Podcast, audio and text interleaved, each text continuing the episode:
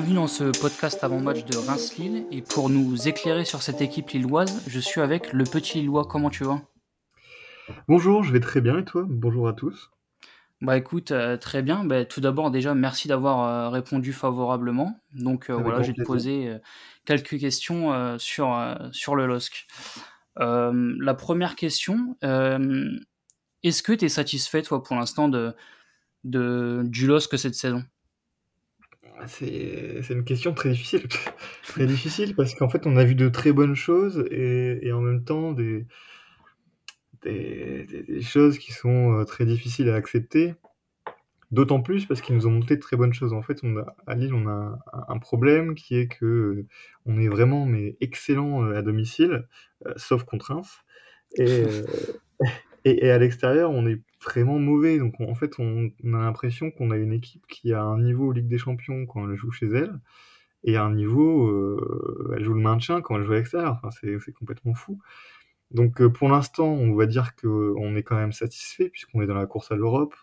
On est, euh, on est qualifié pour les, les huitièmes de Coupe d'Europe en Ligue Europa Conférence. La seule déception finalement, c'est la Coupe de France. Donc pour l'instant, on est toujours en phase avec nos objectifs. Donc en fait, on est juste déçu par rapport à la dynamique du championnat qui fait qu'on peut espérer à mieux. Alors que euh, finalement, euh, Lille visait une compétition européenne, visait une compétition européenne euh, plus importante que celle euh, dans laquelle il se retrouve cette année. Donc finalement, on est dans les clous. Juste au vu de la concurrence, on se dit que, un peu comme, comme vous, je suppose, qu'il y a moyen d'aller chercher quelque chose. Et pour l'instant, on laisse euh, échapper des points un peu bêtes en route. Ouais, c'est vrai qu'on connaît aussi un peu la, même situation. Euh, tu me parlais des matchs à l'extérieur. Bon, euh, j'ai appris qu'il y avait pas loin de 1500 Lillois qui allaient faire le déplacement. Donc, euh, bon, niveau ambiance, vous allez presque être à domicile finalement. Bah, ça, c'est par contre, c'est quelque chose de vraiment génial. Euh, la communauté lilloise est, de plus en plus importante à l'extérieur. On le voit partout. Encore à Toulouse, euh, près de 900 km de Lille, il y avait 500, 500 supporters lillois. Euh, quand je suis allé à Bratislava, il y avait euh, pas mal, enfin, il y avait un gros parcage de lillois. Il y a vraiment un engouement euh, autour de la communauté lilloise, que ce soit à domicile où il y a de plus en plus de monde, même pour les affiches dites un peu plus petites. Très bête, mais à part le passé, on atteignait très rarement les 40 000 supporters au Stade Pierre-Mauroy pour une affiche classique comme euh, Lille-Clermont et aujourd'hui euh, on, on, les atteint, soit on les approche, soit on les dépasse. Donc il y a vraiment un engouement très important. Donc encore plus à Reims, quand on sait que c'est un déplacement qui, euh, qui est très apprécié par les, par les Lillois, bah déjà par la proximité. Bien sûr. Et aussi parce qu'il y a toujours eu, euh, je sais pas, des rapports un peu cordiaux, je trouve, entre, entre les, les deux entités, pas forcément les deux clubs, mais, euh, mais j'ai eu que des bons retours, en tout cas des supporters euh, lillois qui s'est déplacés à Reims. Parce que s'ils se déplaçaient que pour la victoire, bah, je suis pas sûr qu'il le encore parce que c'est souvent compliqué. Non, c'est vrai. Et d'ailleurs, euh, on a reçu Lens euh, pour le, dernier match à, domicile. Et c'est vrai que il me semble que si je dis pas de bêtises, là vous avez donc vous allez le, parcage est rempli bien sûr. Et il me semble qu'il y a 500 places qui dans la tribune Méano qui vont être bah, pour les Lillois. Et, euh, et, donc justement face à Lens en fait ils avaient décidé de je sais pas si tu as suivi mais euh, ils avaient fait un peu une une communication euh, où il fallait avoir moins de Lensois. Donc ça prouve aussi que voilà le, le club enfin le stade de Reims s'entend très bien avec euh, avec nos, nos, amis lillois. Euh, moi je voulais revenir un peu aussi sur ce mercato. Est-ce que pour toi tu es satisfait des arrivées qui alors, si je dis pas de bêtises, il me semble qu'il y a un joueur, l'attaquant Illich, si je dis pas de bêtises, qui s'est blessé gravement. Mais, euh, mais sinon, est-ce que toi, tu es, es, satisfait de ce, ce, mercato hivernal? Ah bah alors là, justement, c'était euh, la chose un peu cocasse de, de la semaine dernière, c'est que nos trois recrues sont blessées. D'accord. Euh, enfin, elles étaient blessées. Je ne sais pas si elles le seront toutes encore. Euh, pour un, c'est peut-être un espoir pour l'un des trois, mais de toute façon, ils ne devraient pas jouer. Mais je trouve les profils intéressants, mais pas forcément pertinent avec ce que recherchait euh, Paolo Fonseca, qui espérait plutôt des profils euh, capables d'apporter tout de suite. Et aujourd'hui, les trois profils qui ont été achetés sont très intéressants, mais dans une idée de construction d'avenir. Et c'est pas forcément ce que ce que comptait le coach, enfin ce que voulait le coach. Aujourd'hui, c'est des solutions d'un point, en entrée de banc, ça peut être intéressant. Par exemple, Illich, avant de se blesser, était utilisé comme ça pour faire souffler un peu Jonathan David et pour apporter euh, un profil totalement différent et un peu déstabiliser une défense qui était habituée à un Joe David qui bouge beaucoup dans les espaces, euh, qui cherche à prendre la profondeur et qui est un attaquant vraiment particulier, quand Illich est plutôt euh, quelqu'un de très pas statique, mais, euh, mais un attaquant vraiment de surface. Donc ça, ça permettait d'avoir au moins un profil varié. Mais aujourd'hui, bah, comme tu l'as dit, il est blessé. Thiago Moraes ne devrait pas être là non plus. Euh, la confirmation sera demain. Et puis Rafael Fernandez, lui, c'est encore plus pour l'avenir et est arrivé pour remplacer euh, Thiago Diallo. Donc, euh, donc, pour le coup, on va dire qu'on est satisfait puisqu'on s'attendait pas à des recrues phares. On en, a, eu trois, on aurait pu en avoir zéro. Mais, si on demandait au coach, je pense que lui ne l'est pas totalement. D'accord, et c'est vrai donc, du coup, tu as parlé de, de Fonseca. Euh, est-ce qu'il euh, y a une réelle crainte de le perdre à la fin de la saison, finalement? Parce que c'est vrai qu'on a entendu pas mal de trucs et on se dit est-ce que euh, bah, est-ce que c'est d'actualité ou moi j'imagine que, que sa réponse serait bah, il est à fond dans le projet lillois jusqu'à la fin de la saison et, qu'il prendra match après match, mais euh, est-ce qu'il y a déjà un peu des bruits qui courent pour peut-être une possible prolongation ou, ou s'il va quitter le club? Aujourd'hui, on n'est plus à la au stade de la crainte, on est plutôt euh, presque certain qu'il s'en ira. Et puis, euh, c'est l'espoir. En fait, on est plutôt au stade de l'espoir où on se dit que euh, tout dépend de où Lille sera à la fin de la saison. Et c'est peut-être ça qui jouera, qui peut être une pièce dans le fait qu'il restera. Si la Ligue des Champions est là, peut-être que. mais sinon, sinon, ce sera très compliqué. Je pense que tout le monde, toute la communauté lilloise se dit déjà qu'il sera parti. Et, Parce que son, euh, contrat arrive à son terme en fin de saison, si jamais. Ah oui, d'accord, oui, donc effectivement, euh, effectivement, ça va être compliqué. Euh, il y a quand même de, de très bons talents lillois. Je trouve que, enfin, je vais forcément parler de, de Chevalier et de Lenny Euro.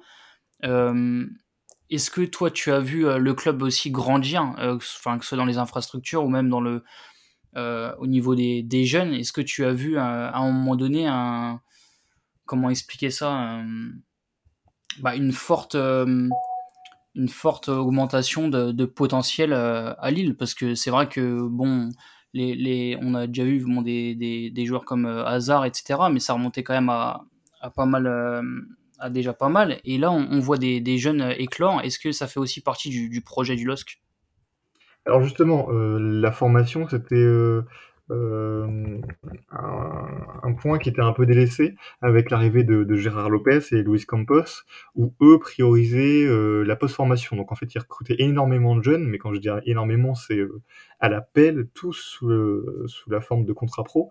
En fait, on avait plein plein de contrats pro, et en fait, on pouvait remplir presque trois équipes. C'est pour ça qu'il y avait des jeunes qui partaient à Moucron à l'époque, qui était un club satellite, et à Boavista, qui aujourd'hui appartient encore à Gérard Lopez. Donc, euh, donc il y avait vraiment énormément de contrats. Et avec l'arrivée d'Olivier Létang, qui, qui, a, qui a rapatrié euh, Jean-Michel Vandamme, qui était euh, le directeur du centre de formation avant, eh bien, on est reparti vers, vers l'idée de, bah, y a 10 ans, en fait, où il y avait Cabaye, Debuchy, Hazard, donc avec la même philosophie, même encore plus, encore plus accélérée, puisqu'aujourd'hui, en U19, c'est des presque des enfants de 16-17 ans qui jouent, en réserve, c'est des, jeunes qui ont euh, des fois 17, 18 qui jouent contre des, adultes. Et puis des fois en pro, on voit bah, qui a 17 ans, euh, Boadi qui, a 16, enfin, qui avait 17 ans, euh, qui a 16 ans, euh, Chevalier qui, on lui a donné la confiance assez jeune. Euh, donc le projet aujourd'hui est tourné vers le recrutement d'espoirs étrangers plus de jeunes du centre de formation. En fait, le but c'est que le club soit autosuffisant. Donc ça compte aussi avec le fait de former des jeunes. Et le but, c'est d'avoir euh, un à deux jeunes tous les ans qui arrivent à, intégrer euh, le groupe. Ce sera un peu plus compliqué si le club va en Ligue des Champions, mais c'est vraiment l'objectif. Et euh, ça fait plaisir que tu le remarques et que les gens le remarquent parce que nous, c'est quelque chose qui nous tient vraiment à cœur. Ça, ça faisait partie de notre fibre. Et c'est clair que, que c'est triste, c'était triste de, de, ne plus le voir et de justement voir nos jeunes euh, exploser ailleurs. Je sais pas du tout si tu suis Dunkerque, mais par exemple, il y a un, jeune qui s'appelle Enzo Bardelli qui explose euh, à Dunkerque et qui est très très bon actuellement. Euh, il y avait à l'époque un Sheikh Nias euh, qui faisait partie de cette, génération aussi et qui joue au Young Boys, Young Boys de Bern et, et, qui joue habituellement la, la, Ligue des Champions, les plus grandes compétitions européennes. Donc il y avait vraiment des jeunes sympas, mais ils étaient bouchés par, par une politique sportive qui n'était pas bonne. Et aujourd'hui, c'est plus en adéquation avec euh, les valeurs de la région et, et, les valeurs de la communauté lilloise. D'accord, ouais. En plus, il me semble Bardélic a été euh, présélectionné euh, pour les JO, si je dis pas de bêtises, il me semble que j'avais vu euh, ça, euh, que j'avais vu ça dans la journée. Non, mais c'est clair, moi je suis totalement partisan de, de ça en fait, parce que avant de, de, vouloir forcément acheter et regarder ailleurs, bah, regardons déjà ce que nous avons bah, chez nous quoi en fait. Et c'est vrai que je trouve que de plus en plus de clubs, bah voilà, essayent de d'investir, d'investir dans, dans la jeunesse, dans bah, dans, la, dans la formation et, et, franchement je trouve ça de enfin je trouve ça vraiment intéressant et il y a rien de mieux que quand tu vois ouais, des, des jeunes éclore comme Chevalier ou Euro ça prouve que, que le club euh, travaille bien après, euh, après faut, pas se le ouais. cacher c'est aussi une réalité euh, économique hein. on est aussi forcé par le fait qu'on peut pas acheter euh, des stars euh, et donc on se contente entre guillemets euh, de former nous-mêmes nos stars puisqu'on n'a pas trop le choix. Bien sûr. c'est un peu forcé mais, mais au moins ça crée de belles histoires. Ouais, bah, je, suis, je suis plutôt d'accord. Et euh, je vais te poser maintenant euh, deux petites questions. Euh, quel, pour toi, quels seraient les, les, points forts et les points faibles de cette équipe? De Lille à Reims, tu veux dire euh, non, par exemple, est-ce que tu, enfin ouais, euh, plus pour Lille, est-ce que tu penses que, enfin je sais pas, il manque peut-être euh, que ce soit défensivement Alors, ou, ou, ou l'attaque pour, pour, pour moi, en ce moment, le, le gros problème, c'est que l'équipe a du mal à rebondir mentalement quand elle a des, euh, des faits de jeu défavorables. On l'a vu à Strasbourg, où, euh, où on mène et il y a l'égalisation, le groupe s'effondre. Euh, il y a euh, à Paris, où on mène, on joue bien, on fait une super entame, et en fait, très rapidement, il y a Alexandro euh, qui fait une erreur, et après le groupe s'effondre et on voit plus le jour alors que euh, on était capable de, de rivaliser avec euh, avec Paris. On l'a revu le week-end dernier à, Toulouse où on mène, on joue bien et puis il y a une situation défavorable où euh, où euh, les Lillois prennent prennent la mouche parce que il y avait faute avant un corner et du coup tu sais plus défendre sur un corner. Et, et après tu t'effondres alors qu'il y a pas de raison. Donc mentalement, cette équipe manque un peu de caractère, surtout euh, à l'extérieur, où là, elle peut pas se raccrocher sur, euh, sur, euh, sur quelque chose. Et, si je peux appuyer encore plus là-dessus, c'est encore plus le cas quand elle mène et qu'elle se fait rattraper, où là, c'est l'équipe qui a perdu le plus de points dans ce genre de situation à l'extérieur. Donc si jamais vous voyez Lille qui marque en premier chez vous, pas d'inquiétude, c'est peut-être même bon signe. bah écoute, c'est plutôt pas mal parce que là en plus c'est enregistré, donc je vais envoyer ça directement à Will Steele, comme ça il va pouvoir euh, travailler, euh, travailler dessus. Euh... Je le connaissant, je pense qu'il a, a, déjà dû euh, ouais, non, mais de, de A à Z. Sinon, tu m'avais demandé une force. Euh... Il y a des joueurs qui reviennent pas mal, je trouve que c'est des satisfactions de ce début d'année 2024. On a Adamounas qui qui revient bien depuis la canne et qui est une option vraiment intéressante, qui permet de fluidifier du jeu et, c'est intéressant. Il euh, y a euh, le duo Gomez-David qui marche plutôt bien, encore à prouver à l'extérieur, mais qui marche plutôt bien. Et avec le retour de Benjamin André, euh, Gomez pourra retrouver sa place de 10. Et puis, il y a la petite surprise entre guillemets Haraldson qui a, qui a vraiment fait un bon match contre contre Toulouse. C'est peut-être la seule satisfaction à Toulouse, alors que c'était un fantôme pendant toute la première partie de saison. Donc c'est sur le plan individuel, il y a des satisfactions. Donc, euh, donc euh, à voir ce que ça donnera à Reims maintenant. Ça marche. Bah écoute, je pense que maintenant on, on va passer euh, au moment au moment du match et je vais te demander euh, ce que tu vois comme prono toi. Alors, je dois t'avouer que je suis pas très optimiste pour Lille. Reims a, a, vraiment bien joué contre, enfin, a vraiment bien joué, a fait preuve de caractère contre contre Le Havre. Et, euh, et, quand je vois que c'est ce qui manque à Lille, je me dis que forcément ça fera, ça fera la différence. Donc je suis assez pessimiste et je dirais, euh, je dirais 2-1 pour Reims. Euh, ouais, 2-1 pour Reims, euh, avec euh, Lille qui, qui, marque en premier, et puis derrière, ça s'écroule. Est-ce que tu as des, des, buteurs à nous donner? Ou pas Oula. spécialement peut-être? Non, c'est déjà beaucoup là, 2-1. Bah écoute, euh, moi si je devais dire un prono, euh, je dirais un partout parce qu'en fait je me dis que Lille après la défaite euh, face à Toulouse, bah, je me dis qu'ils ils se doivent de, de réagir. Et, et honnêtement ouais sur un, sur un match, nous on a été gagné au Havre, match assez compliqué, on, on gagne 2-1 mais on est réduit à 10, on, on a un peu tout qui va dans notre sens sur ce, sur ce match-là. Donc euh, finalement, je me dis que un match nul, ça serait peut-être pas si mal euh, pour Reims déjà. Et puis bah pour Lille, je sais pas ce que t'en penses, mais prendre un point à Reims, euh, qui est un peu la, la bête noire, finalement, ce serait peut-être pas peut-être pas si mal. Ouais, un point, c'est pas si mal, on va dire ça comme ça. Après, à choisir, je prendrais quand même les trois, mais, mais ça, ça dépendra du scénario.